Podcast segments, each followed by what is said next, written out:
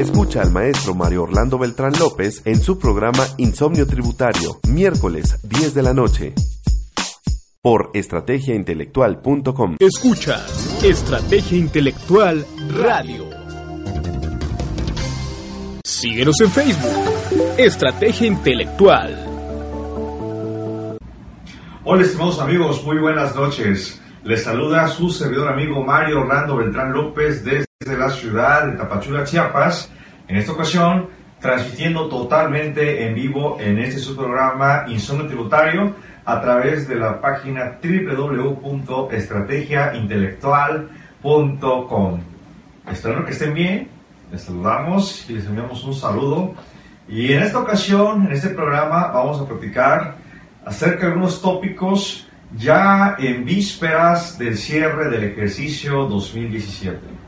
¿Por qué octubre? Si bien es cierto, ya estamos a escasas dos semanas, es importante tomar en cuenta que hay algunos parámetros, hay información que se está generando por parte del contribuyente y que la autoridad toma en cuenta para efectos de la fiscalización y que posiblemente tendremos una declaración anual 2017 a presentarse, salvo los contribuyentes que estén en liquidación, declaración en el mes de enero, febrero o marzo, según corresponda.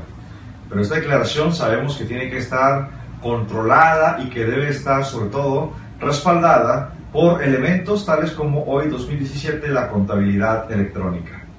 Y entonces hoy platicaremos acerca de partidas deducibles dentro de los conceptos no deducibles.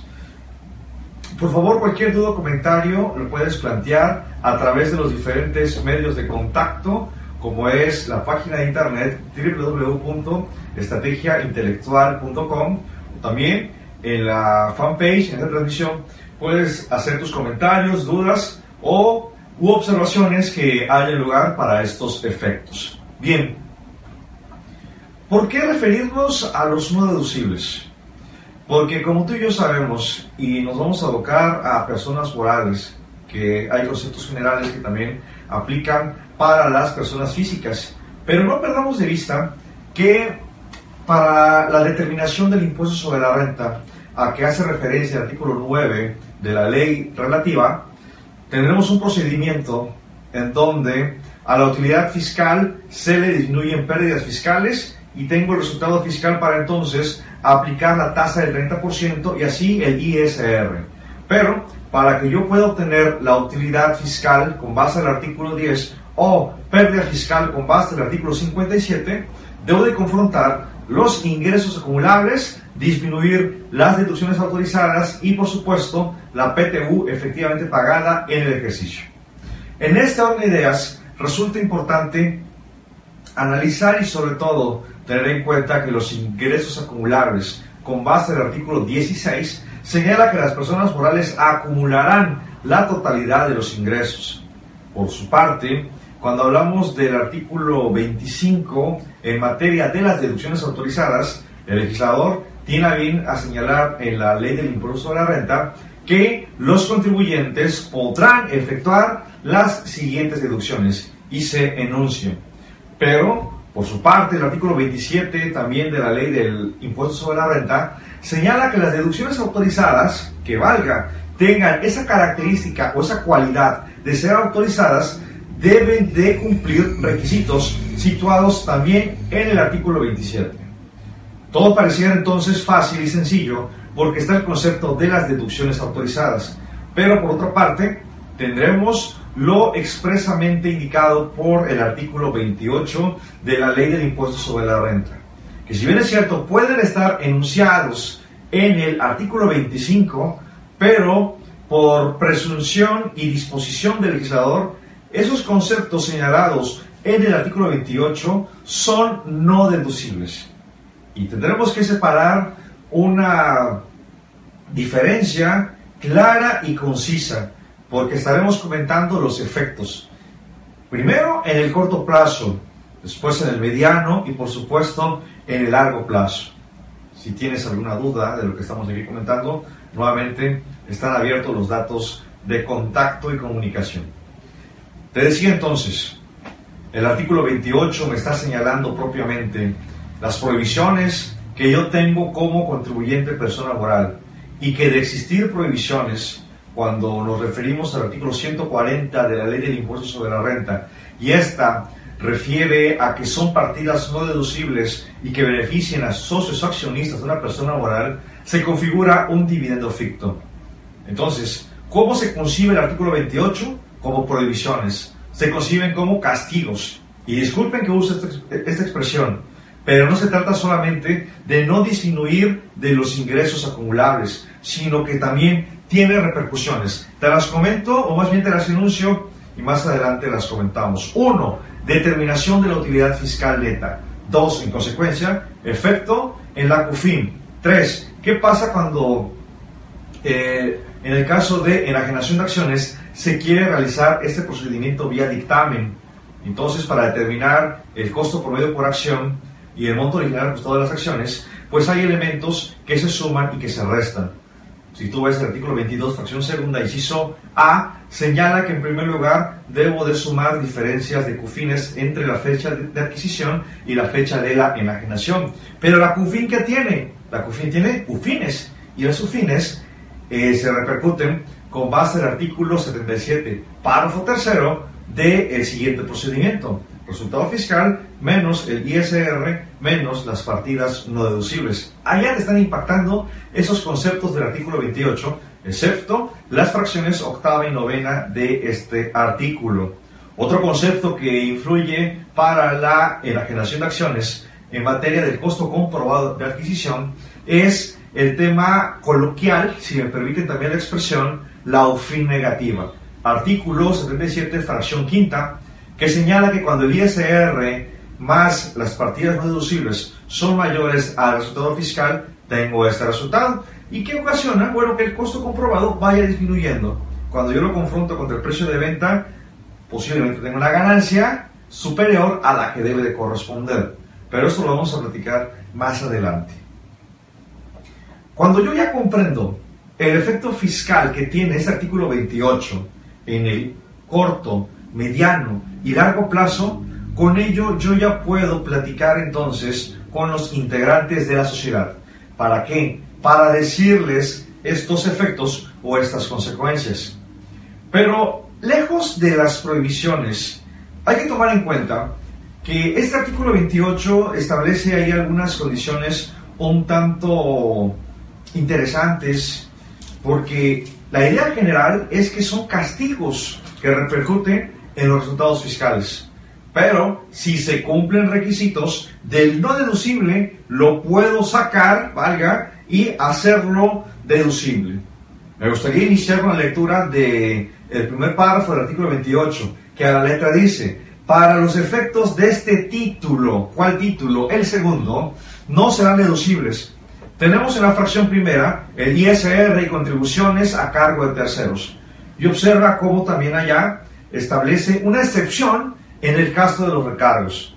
El ISR propio, el retenido a terceros, son partidas no, deducibles, pero dice, por ejemplo, en el caso de el párrafo segundo, lo leo, tampoco serán deducibles las cantidades provenientes del subsidio para el empleo que entregue el contribuyente en su carácter de retenedor a las personas que le presten servicios personales subordinados, ni los accesorios de las contribuciones, a excepción de los recargos que hubiere pagado efectivamente, inclusive mediante la compensación.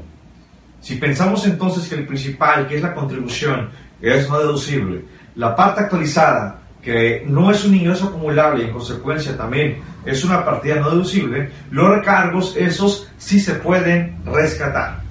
Es importante, sobre todo, verificar el entorno, el ámbito en donde se están generando estas operaciones que repercuten en materia fiscal. En materia contable se van a registrar en el concepto o en el rubro que le corresponda. Pero fiscalmente le estoy dando un tratamiento y separando esta exclusión. Veamos, veamos otro ejemplo en la fracción segunda. Esta fracción segunda no me permite, valga, rescatar deducibles dentro de los no deducibles, sino por el contrario establece reglas para estos no deducibles en el caso, por ejemplo, de ingresos exentos respecto a la totalidad que se aplican a gastos y a inversiones. Esto lo vamos a ver o apreciar con más énfasis con los contribuyentes que tengan actividades agrícolas, ganaderas, silvícolas y pesqueras. Pero también eh, repercute en materia de acreditamiento del IVA, artículo 5, fracción primera, porque entonces dice, si es parcialmente deducible para ISR, también será parcialmente acreditable para IVA. Bien, hay una regla miscelánea que establece que yo podría renunciar a los exentos y poder acreditar todo. Si yo renuncio a los exentos, entonces mis gastos y mis inversiones son deducibles al 100% para estos contribuyentes del título segundo, capítulo octavo de la ley del impuesto sobre la renta. También la fracción segunda establece algunas reglas en el caso de automóviles. Sabemos que aquellos que excedan de 175 mil pesos serán parcialmente deducibles. Y así se va llenando la lista de estos conceptos no deducibles que veremos su efecto o veremos su impacto.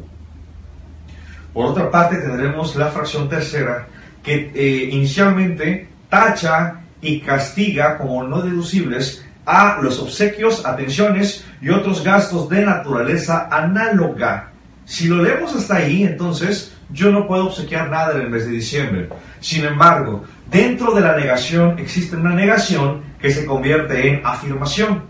Leo nuevamente fracción segunda. Para los efectos de este título no serán deducibles los obsequios, atenciones y otros gastos de naturaleza análoga, con excepción de aquellos que estén directamente relacionados con la enajenación de productos o la prestación de servicios y que sean ofrecidos a los clientes en forma general. Observa entonces cómo tenemos dos condiciones de tipo sine qua non. Una tiene que existir para que la otra también esté, o viceversa. Y esto configura que si yo cumplo estas condiciones, puedo deducir los obsequios, las atenciones y otros gastos también con esta naturaleza. Fracción cuarta, esta tajantemente dice que los gastos de representación son no deducibles. Esta fracción quinta que vamos a leer a continuación también habla de eh, conceptos que se pueden rescatar como deducibles, pero es muy importante cuantificarlos, es muy importante eh, observarlos. Otra vez, para los efectos de este título no serán deducibles los viáticos o gastos de viaje en el país o en el extranjero, coma. Si me detengo hasta ahí, estos tres conceptos no los podría siquiera deducir. Sin embargo, continúo, cuando no se destinen al hospedaje, alimentación, transporte, uso o goce temporal de automóviles y pago de kilometraje de la persona beneficiaria del viático o cuando se apliquen dentro de una faja de 50 kilómetros que circunde al establecimiento del contribuyente. Entonces, si yo hablo de viáticos y gastos de viaje que no sean eh, hospedaje, alimentación, transporte o el uso o goce temporal de automóviles, entonces son no deducibles. Al contrario, censo, ¿qué si es deducible? Los gastos de viaje consistentes en hospedaje, alimentación, transporte o el uso o goce temporal de los automóviles. Pero también establecen ahí algunas condiciones que eh, sean, desde luego, para la persona beneficiaria del viático y se apliquen dentro de una faja de 50 kilómetros que circunde al establecimiento del contribuyente. Y al respecto, pues bueno, hay ahí algunas inquietudes, eh, algunos recuerdos de la primaria cuando queremos determinar cuál es el alcance de la expresión 50 kilómetros. Porque si me permites, cuando dice una faja que circunde 50 kilómetros, circunde de circunferencia. Y la circunferencia, bueno, es lo que debería de estar midiendo los 50 kilómetros. Esa circunferencia, eh, si lo vemos desde el punto de vista de la geometría, es el perímetro.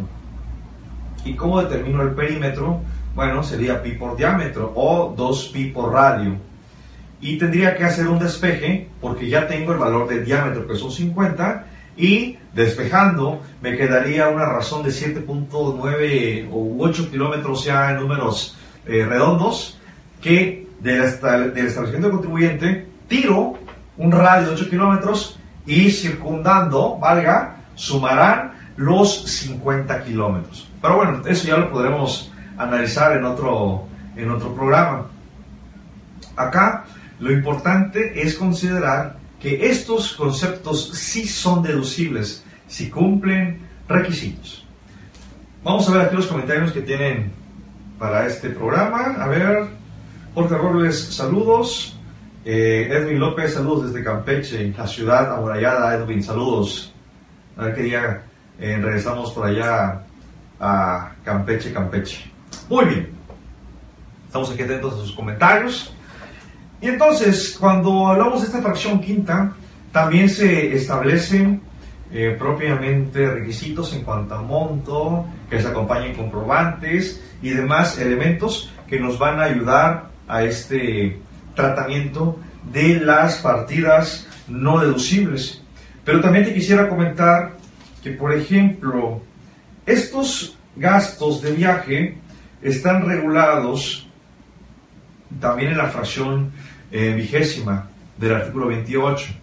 Pero dicen, y mira aquí lo que tendremos que observar, para los efectos de este título no serán deducibles el 91.5% de los consumos en restaurantes. O sea que sí es deducible el consumo en restaurantes, pero solamente por el 8.5%. Pero para que proceda la deducción de la diferencia, el pago deberá hacerse invariablemente mediante tarjeta de crédito, de débito o de servicios o a través de los modelos electrónicos que al efecto autorice el Servicio de Administración Tributaria. Punto y seguido. Serán deducibles al 100% los consumos en restaurantes que reúnan los requisitos de la fracción quinta de este artículo sin que se excedan los límites establecidos en dicha fracción te pone topes, pero ya no estamos ahora en el, en el tema que, por ejemplo, la casa de ustedes está en Tapachula, Chiapas, ya sean 50 kilómetros o los 8 kilómetros. En otro momento vamos a platicar de, esa, de este criterio o esta interpretación. Si yo los consumo dentro de la faja, es no deducible. Si es fuera de, entonces se hace deducible. Por ello dice, si bien es cierto, tú tienes consumos en restaurantes, pensemos en Puebla, Ciudad de México, Acapulco, Mazatlán, eh, en fin, cualquier lugar fuera de la faja de 50 kilómetros, son consumos en restaurantes. Alguien pensaría, ah, sí, pero puedo deducir solamente el 8.5%. No. Acá lo que está haciendo la fracción vigésima del artículo 28 es darle tratamiento de deducción al 100% para esos gastos. A ver, tenemos aquí participación de ustedes, estimados amigos. Dice eh, Jorge, muy clara y puntual explicación. Gracias, eh, Jorge, hasta Puebla. Jorge Robles, bitácora de parabiáticos, es correcto. Eh, más que nada por la razonabilidad, en efecto, de que se demuestre que es para el beneficiario de, de este viático que tenga relación subordinada. ¿sí? Y sobre todo que los comprobantes fiscales eh, tengan esa relación ya sea de 50 kilómetros o de 8 kilómetros que circunde al establecimiento del contribuyente, no del domicilio fiscal como tal. Cuidado con eso. En la Jiménez, buenas noches. por ejemplo, un gasto que pagué de más en una agencia aduanal sería no deducible. Cabe mencionar que la agencia aduanal no devolverá ni lo deja a cuenta para un próximo pago. Saludos. Bueno, aquí en eh, ya te estás adelantando y es bueno en relación a lo que vamos a comentar para este, este tema. ¿Por qué? Porque estamos hablando del artículo 28, que no necesariamente se está refiriendo a la carencia de requisitos del artículo 27. Son dos cosas totalmente diferentes. Por ello inicié aquí con el artículo 28, que son prohibiciones, que son tal vez castigos que pone el legislador en la ley del impuesto sobre la renta para que en el caso de que la persona moral o a través de sus accionistas incurran en ellos, se desencadene el efecto que ya comentamos al principio. Pero vamos a seguir eh, platicando, Nazaret, lo voy a señalar y voy a enfatizar en tu planteamiento o en tu caso. Bien, entonces, eh, aquí tendríamos que ver eh, los conceptos que se están generando que son no deducibles. Y pueden haber otros que por características, que por requisitos, en lo general es el castigo, pero los puedo sacar. Y el CFDI 3233, más este último, tendrá la llave para que la autoridad diga, ¿sabes qué? De entrada es no deducible este consumo en restaurantes. Pero entonces le pedirán al contribuyente los elementos en los que demuestre que en efecto estuvo fuera del establecimiento del contribuyente por 50 kilómetros o por los 8 kilómetros según corresponda. Y esto se soportará a través de esa bitácora de los viáticos. Bien, si te da insomnio, en efecto tú puedes leer todas las fracciones del artículo 28 y te vas a encontrar con este, con este tratamiento. Es importante ver cómo has registrado esos CFDIs, cómo los has asociado, cómo los has repercutido en esa balanza de comprobación que se envía mes a mes. Bien, allá están los no deducibles. ¿Qué pasaría si yo no sigo estas, estos puntos de sacarlos cumpliendo requisitos? El primer efecto ya lo vimos en que no los puedo disminuir de los ingresos acumulables, no los puedo deducir porque ya tajantemente me ha dicho el artículo 28 que estas partidas son no deducibles. Pero dice la colega Nazaret Jiménez, oye, ¿y qué pasa con estos gastos de la agencia aduanal que deposité de más y que no van a aplicar como un pago eh, a cuenta? Bueno, no puedo decir que es un pago no deducible o una partida no deducible, sino que es una erogación sin requisitos fiscales. Y acá quiero distinguir y quiero partir de algo muy importante. Tú recuerdas que el anexo 24 de la resolución miscelánea fiscal para 2017, que igual para años anteriores se, se reitera, trae dos cuentas. Una que dice gastos sin requisitos fiscales y otra que dice gastos no deducibles para CUFIN. Esto yo lo tengo que separar de manera puntual porque de no hacerlo, veamos y recordemos qué es lo que dice el artículo 77 de la ley del impuesto sobre la renta. Que para determinar la CUFIN, bueno, pues yo tendré eh, la CUFIN al inicio del ejercicio, adiciono dividendos, disminuyo la distribución de los dividendos que yo haga que provengan de CUFIN. Que provengan de CUFIN cuando yo estoy en el artículo 10 párrafo tercero de la ley del impuesto sobre la renta. Pero bueno, ya será otro tema CUFIN.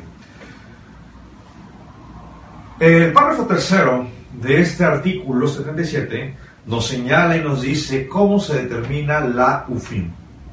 Muchos hemos escuchado, hemos visto el concepto del factor de piramidación del 1.4286. Un factor que sale pensando que yo tengo dividendos, fíjate muy bien, o utilidades a repartir de 100 mil pesos. Y alguien diría, bueno, pues sobre 100 mil calculamos el impuesto. Pero no. Esos 100 mil pesos vienen a representar la utilidad después del pago del impuesto. ¿Y cuándo pagué el impuesto? El 30%. Entonces, el dividendo es el 70, el impuesto el 30, y llego a una base que sirvió de referencia para calcular el impuesto. Por ello, nosotros multiplicamos 100.000 por el factor de 1.4286. Si pensáramos entonces que la utilidad antes del impuesto es de 142.860 por el 30%, me está dando el ISR de 42.860. En condiciones normales y sin castigos de los no deducibles, ahora sí el accionista se llevaría 100 mil pesos de utilidad contable y 100 mil pesos de CUFIN, ¿cuánto pagaría de ISR? Nada, porque la CUFIN viene a señalar las utilidades que ya pagaron el impuesto sobre la renta. Pero imagínate ahora que tenemos utilidades contables a repartir 100 mil pesos, pero la CUFIN es de 30 mil. A ver, a ver, pero ¿por qué de 30 mil? Bueno, partimos otra vez del procedimiento. Resultado fiscal, que son los eh, 100 mil. ISR, que son 30 mil, me quedan 70. Y te dije, la CUFIN es de 20 mil, pensemos.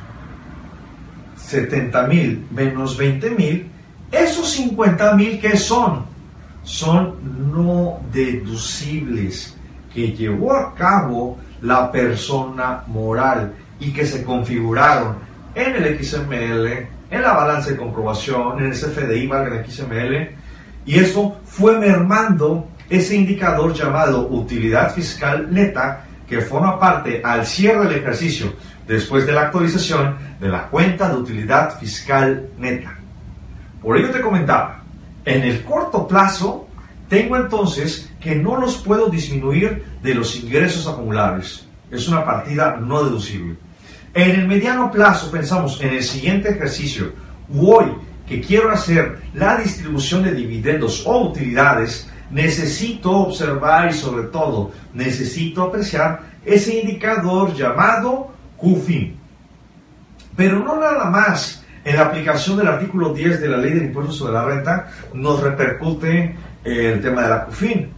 Nos vamos al artículo 78 que nos habla de la cuenta de capital de aportación, nos habla de la reducción de capital y del reembolso de capital.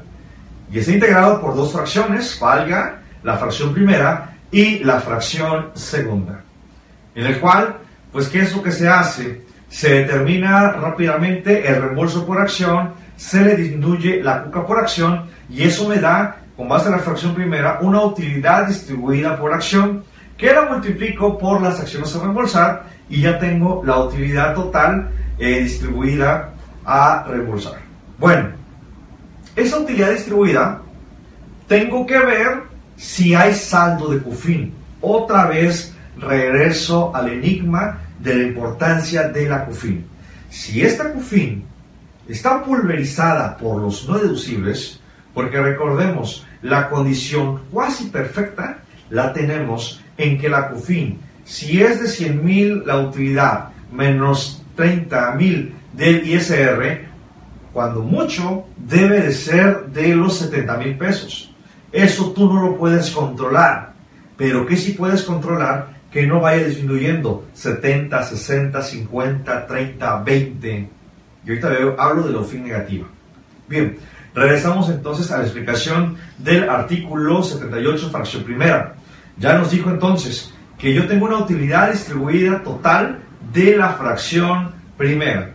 Si no tengo saldo de CUFIN, entonces esa utilidad distribuida total se hace grabable y debo de aplicar el factor de piramidación, sumárselo y luego aplicarle la tasa de ISR y ya tendré el eh, ISR de la utilidad distribuida de la fracción primera. Parece sencillo, pero cuando estamos en los procedimientos, oye, ¿cómo le hago para no pagar impuestos de la CUFIN?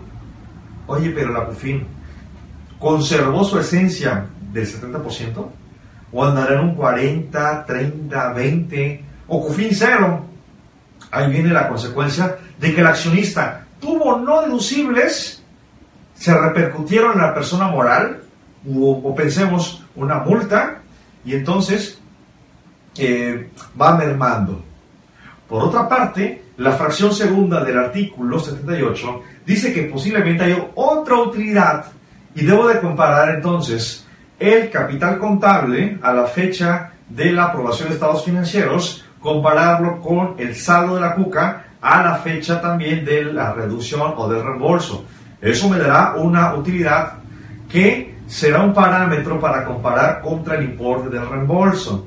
El que sea menor, ya sea el reembolso o el, tope de la comparación del capital contable y la cuca, entonces eh, eh, a esa cantidad le resto la utilidad de la fracción primera y me dará la utilidad distribuida de la fracción segunda, que otra vez la debo de repercutir con la QFIN. Y así ya tendré entonces dos utilidades y posiblemente dos ISRs, fracción primera y fracción segunda. Pero entonces, ¿por qué debo de tener cuidado en la distinción de las partidas no deducibles del artículo 28 y de aquellas que carecen de requisitos con base al artículo 27 de la ley del impuesto sobre la renta. Bueno, te quiero llevar, y si gustas acompañarme, al artículo 117 del reglamento de la ley del impuesto sobre la renta. Y es por ello que antes de que envíes tus balanzas electrónicas, hagas las reclasificaciones que tengan que hacerse. Si ya lo tienes, y si no, me permito leer Reglamento de la Ley del Impuesto sobre la Renta, artículo 117 que dice, las partidas no deducibles a que se refiere el artículo 77 de la ley son aquellas señaladas como no deducibles en la citada ley. Oye, tuve consumo de combustibles pagados en efectivo, 6 mil pesos. ¿Es un gasto no deducible? La respuesta es no. Es una erogación o es un gasto que carece de requisitos. ¿Qué requisito? La fracción tercera del artículo 27 de la ley del ISR. Entonces, mira, ese es un ejemplo que te puedo, que te puedo señalar. Oye, eh, realicé la compra de papelería, pero no me dieron comprobante fiscal digital por internet. ¿Es una partida no deducible? No, es una partida que carece de requisitos fiscales. Y así, tienes que hacer una distinción, sacar o obtener ese auxiliar de no deducibles y verificar que son los señalados en el artículo 28 de la ley del impuesto sobre la renta. Porque si tienes el artículo 27, sácalos, incluso me atrevería a decir, ingresa las complementarias de las balanzas, para que cuando lleguemos al cierre del ejercicio, la autoridad naturalmente ya podrá determinar el resultado fiscal, o por lo menos compararlo contra tu declaración anual. Y ya con eso tiene elementos claros y sobre todo elementos suficientes. Ok, ya hablamos entonces de en el corto plazo de que no puedo deducir o no puedo disminuir de los ingresos acumulables, artículo 9.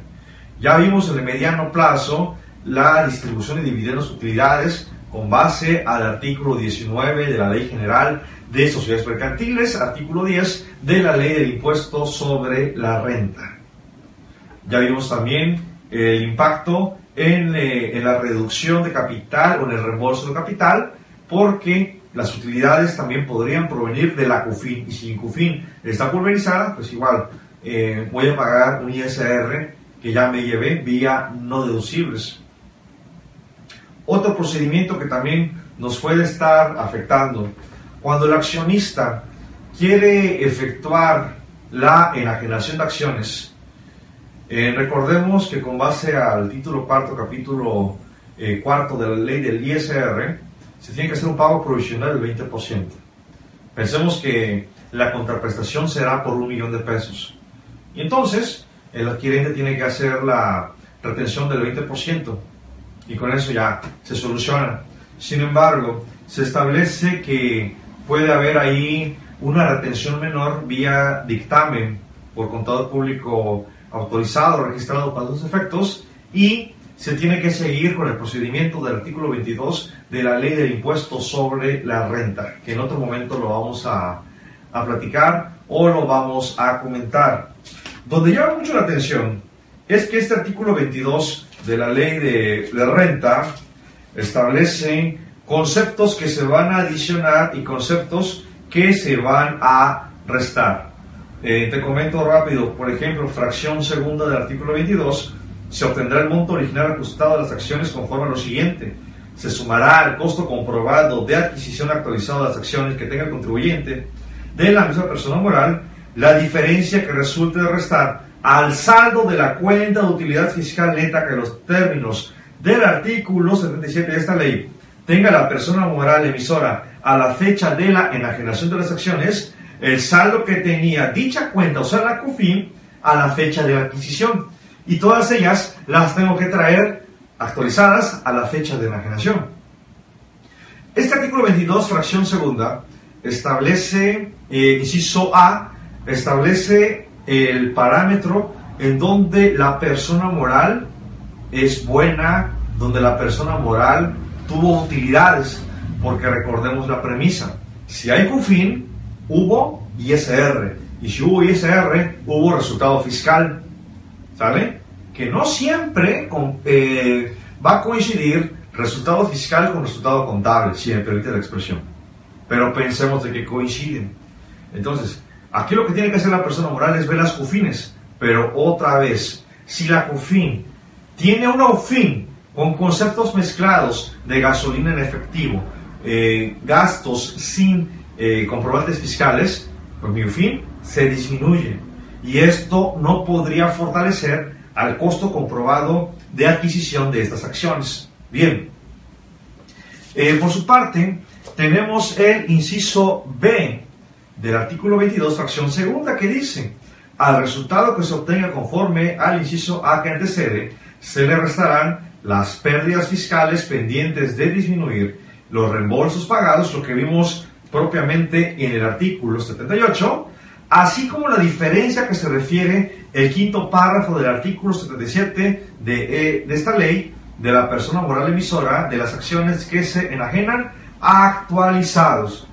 Entonces, vamos a hablar ahora eh, de la UFIN negativa. Sabedor de que no existe el concepto en la ley, pero coloquialmente y en el ambiente en el que estamos en esta noche y solo tributario, bueno, le vamos a llamar así, la UFIN negativa.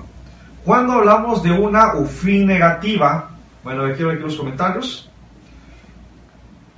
A ver, dice Laura Guadalupe Cruz, saludos de Ciudad de México, saludos. Jorge Robles Cufín 2014, 10%. Así es, Jorge, aunque habría que ver el transitorio. Jorge Robles, el socio puede pagar hasta 35% y COFIN recibir a base de 30% diferencial a cargo del, del anual del socio. Así es, Jorge. En otro momento ya platicaremos de la distribución de dividendos con comentarios un poquito más, eh, más precisos y más fluidos, pero lo que comenta nuestro amigo Jorge Robles es totalmente correcto. Bien, yo tengo el artículo 77 en su párrafo quinto, que nos habla de la fin negativa.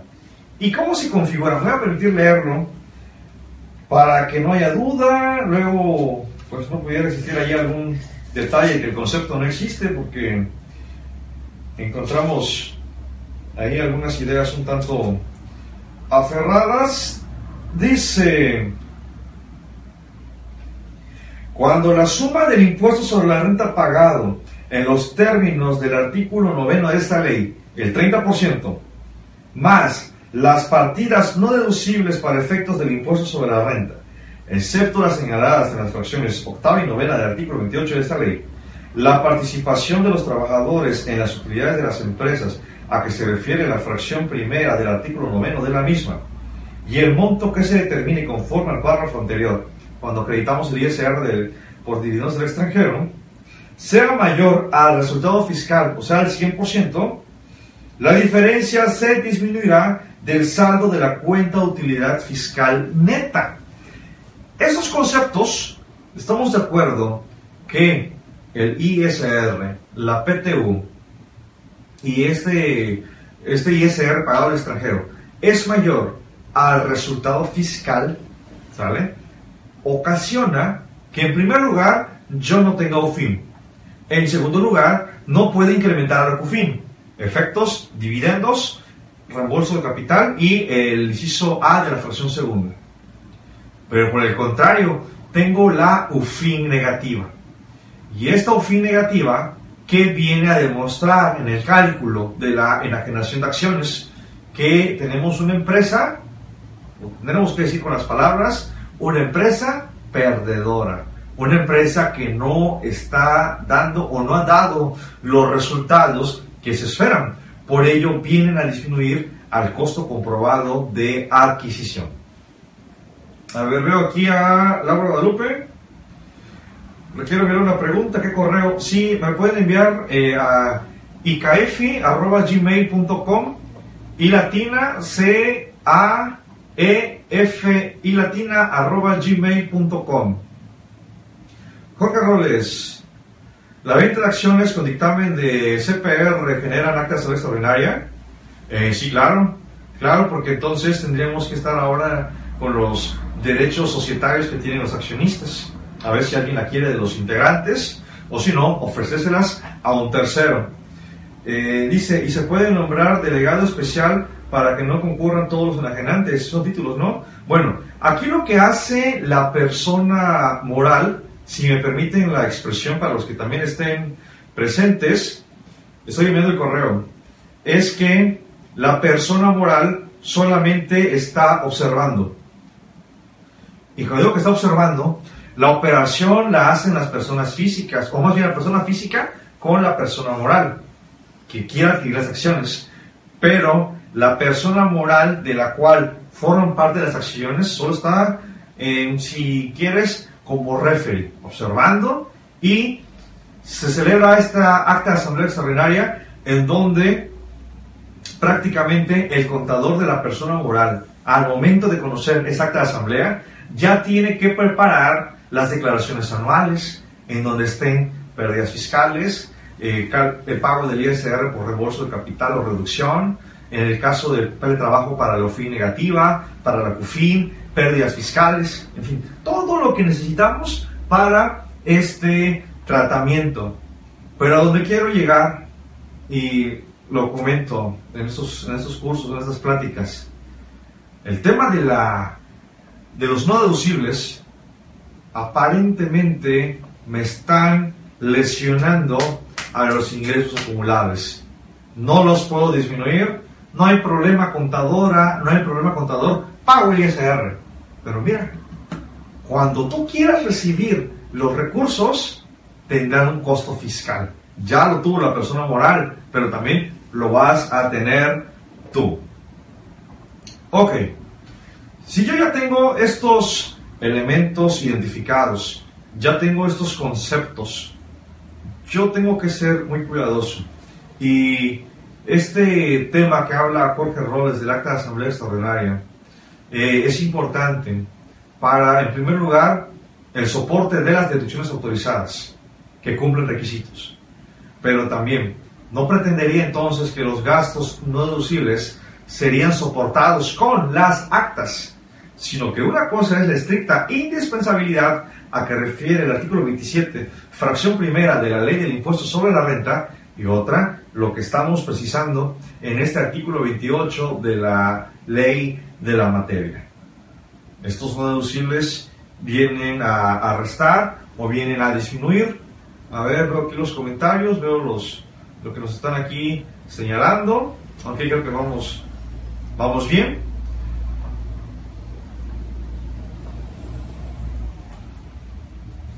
Este 140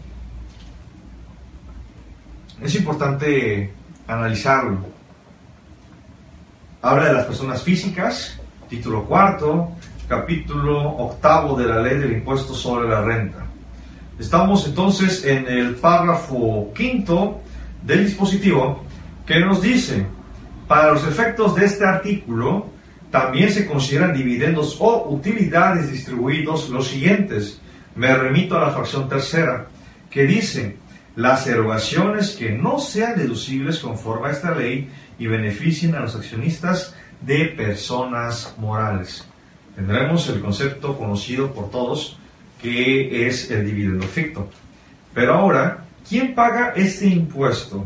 Bueno, yo te invito también a que recurras al artículo 10, último párrafo de la ley del ISR, que nos dice, las personas morales que distribuyen los dividendos o utilidades a que se refiere el artículo 140, primer, fracción primera y segunda de esta ley, calcularán el impuesto sobre dichos dividendos o utilidades aplicando sobre los mismos la tasa establecida en el artículo 9 de la presente ley. Entonces, por exclusión, si dice que la fracción primera y segunda la paga la persona moral, entonces fracción tercera, cuarta, quinta y sexta la estaría pagando la persona física.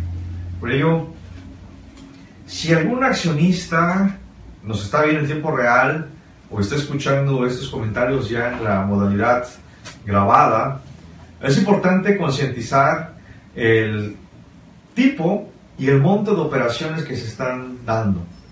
El artículo 28 no es como que lo más tenebroso o lo más escabroso que puede existir sino ver la manera de cómo evitarlos. Pero también, por eso te estoy diciendo que tendrías que ir a esa práctica indebida de las operaciones simuladas o inexistentes. No, no, no, no, no. Si hay que pagar el costo de un 5 o 10% que disminuya eh, a lo fin, pues que se haga. Pero es peor caer en este tipo de prácticas. Dice Juan Becerril, un inmueble se dio de baja fiscalmente en 1997 con un contrato de promesa de venta y quedó dado de baja. Se reconoce contablemente en el inventario de la inmobiliaria y ahora en 2017 se da de baja. ¿Qué se debe hacer para determinar el resultado fiscal de 2017? Bueno, aquí Juan Becerril, yo preguntaría eh, ¿cuál, cómo es que se dio de, de baja, aparte del, del, contrato de la promesa de venta. ¿Sí? Porque si lo das de baja entiendo de que hay una enajenación con base al 14 del Código Fiscal de la Federación. Entonces aquí quisiera ver más, más detalles respecto a esta, a esta operación. ¿Sale? A ver si hay algún monto por deducir, si es una, es una persona moral, habría que sacar el, la ganancia por enajenación de, de, en este caso, bueno, dices que es un, es un inmueble, ¿sí? Ya sea que sea terreno o edificio, tendríamos que ver el tratamiento, estimado Juan Becerril. Ahí dejo el correo electrónico para que lo podamos checar, o si no, en el muro de un servidor, Mario Beltrán en, Facebook, nos pueden contactar para más detalles, estimado Juan Becerril. Ok, entonces les estaba señalando, les estaba referenciando eh, todos los efectos o implicaciones que tienen los no deducibles. Tratemos de rescatar los más que podamos, porque allá están las deducciones. Si tú has ido a algún curso, has, ahí, has ido a alguna capacitación y te han dicho, estos son los no deducibles, pero hasta ahí, no. Cumplamos los requisitos. Un no deducible que se convierte en deducible. Bien, estimados amigos, estamos llegando al final de este subprograma Insomnio Tributario, aquí en la página de www.estrategiaintelectual.com. Quiero dejar el espacio mientras hago los, las consideraciones finales. Si hubiera algún comentario, alguna duda, nos las pueden expresar en el correo electrónico icaf.gmail.com o nos pueden contactar en nuestra fanpage, eh, que es igual Instituto de Capacitación de Estudios Fiscales, en el muro de un servidor, Mario Beltrán, o si gustan, ya de manera más personalizada, nos pueden contactar al número celular 962-601-2554. Nuevamente, 962-601-2554. Y con esto, pues bueno, vamos a estar apoyándoles en lo poco que esté a nuestro alcance para cumplir con este objetivo de estrategia intelectual. Correcto.